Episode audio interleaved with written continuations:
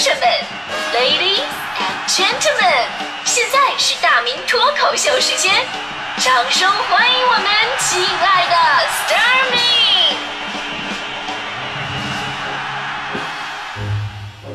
好，欢迎各位来到今天的大明脱口秀，我是大明啊。说到今天这个话题呢，真的有点实在不太好意思。呃，好了，接下来我们好好聊一聊当众接吻的事儿啊。就很多时候呢，我们都说在公共场合要注意影响啊，注意影响。虽然我们现在的社会文化风气啊都很开放了，但有的事儿呢，你还是要张弛有度，对吧？那个很多朋友们都有过。谈恋爱的经经历，对吧？就很多时候呢，就确实需要一些肢体语言来表达对对方的一种爱。那基本上呢，还是都比较害羞的。毕竟咱们中国人的传统家教就是相对比较保守一点。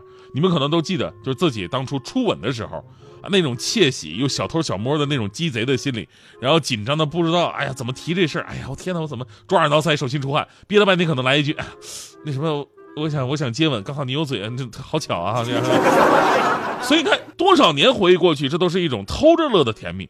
但这些年呢，有的朋友就比较不在乎别人的眼光了，也不分时分赏分地方，兴致来了想怎么表达就怎么表达。要说最近南京有一家餐厅里边，两名男子扭打到一起，起因就是因为一对情侣亲密举动，坐在对面的宝爸上前劝阻，结果遭到男子反击。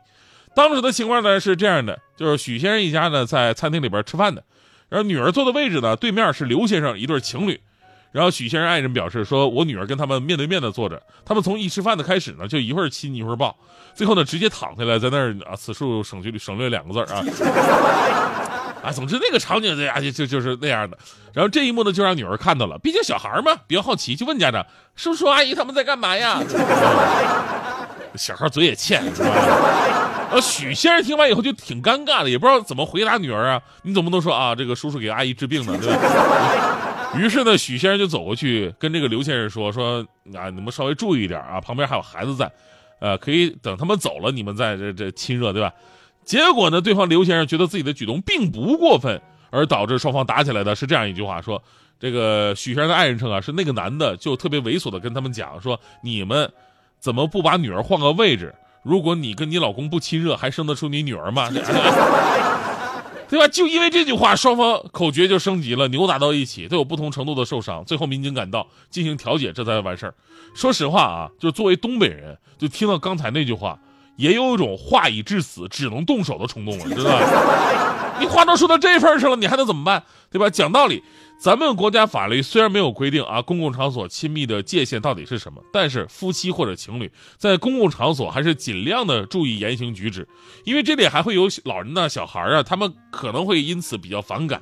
尤其是他说这话的逻辑其实是错误的，什么不亲热哪来的孩子？你这是偷换概念？难道你想要孩子就必须要当众亲热吗？你下次要孩子的时候跟我说一声。其实呢，就在前两天，关于当众接吻这事儿吧，还引发了一个争议。就前两天有一个视频火了，标题是“成都的哥在车上挂禁止接吻的告示牌”。这视频的点击量高达四百多万。有记者就问他说：“你为什么要在车里边挂着这个禁止接吻的牌子呢？”司机师傅说了：“说有的时候啊，拉了机场的客人，或者呢晚上拉了一些年轻的男女啊，都会碰上在车上俩人就开始啊啃的一些情况，也不好提醒啊。”我也是正常的单身男士，所以看着他们吧，我也会想啊，这个。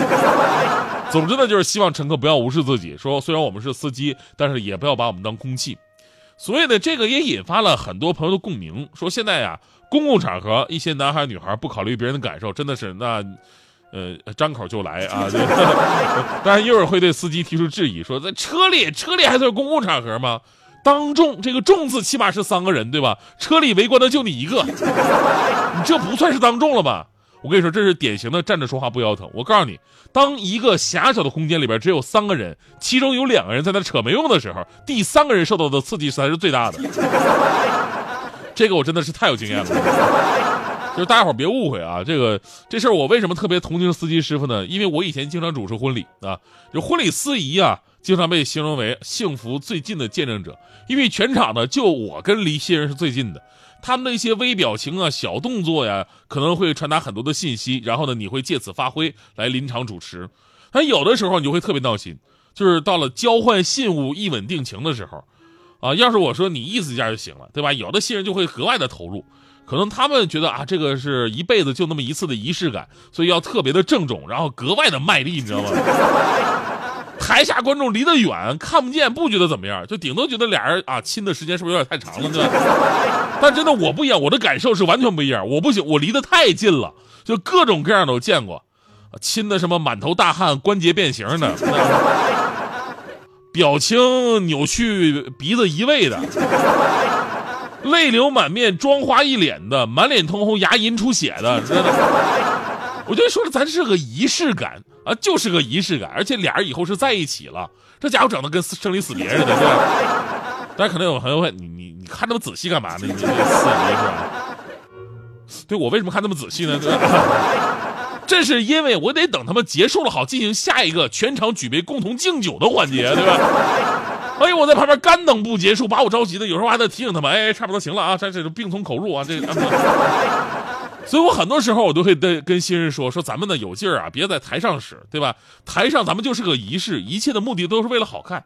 就无论你回头看照片也好，还是看视频也好，对吧？咱们看的这个画面都是特别唯美的，而不是像你们这样过于真实，对吧？所以呢，这也代表着我对公共场合亲热举动的一个看法。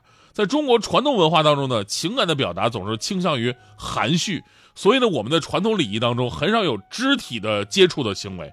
就连握手、握手的行为都是后期传播到中国的，开始并不被咱们国人所接受。那当众接吻在中国的传统文化当中是并不被认可的，但在西方却是一种礼仪。文化上的差异决定了认知不同。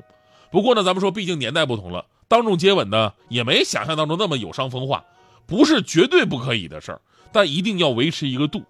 呃，咱们刚才不是提到仪式感吗？就即便是外国人，如果动作过大了。也会让周围的人感到不舒服，尤其是周围有很多孩子跟老人的场合，尽量的尊重大家。很多情侣之间呢，在合适的公共场所，可以礼节的，呃，来那么一下礼节，你懂吧？就呃，怎么说呢？就是，嗯，呃，蜻蜓点水啊，呃，浅尝辄止啊，对对对。算了，我我给大家伙儿就是讲一个科学现象，你就明白了啊。呃，已知两只小鸟分别站在零线跟火线上。本来他们是相安无事的，后来那只雄鸟亲了雌鸟一下。我们知道鸟嘴的化学成分呢是磷灰石，而磷灰石是不导电的。但是这两只鸟亲了之后，居然被电死了。为什么呢？显然他们亲的太投入了，不小心舌吻了，对不对？所以这个故事告诉我们道理啊，就是公共场合礼貌性的接洽是没关系的，但是秀恩爱一定死得快。所以嘛，周杰伦才唱出了那首歌来提醒我们大家嘛：窗外的麻雀在电线杆上多嘴啊。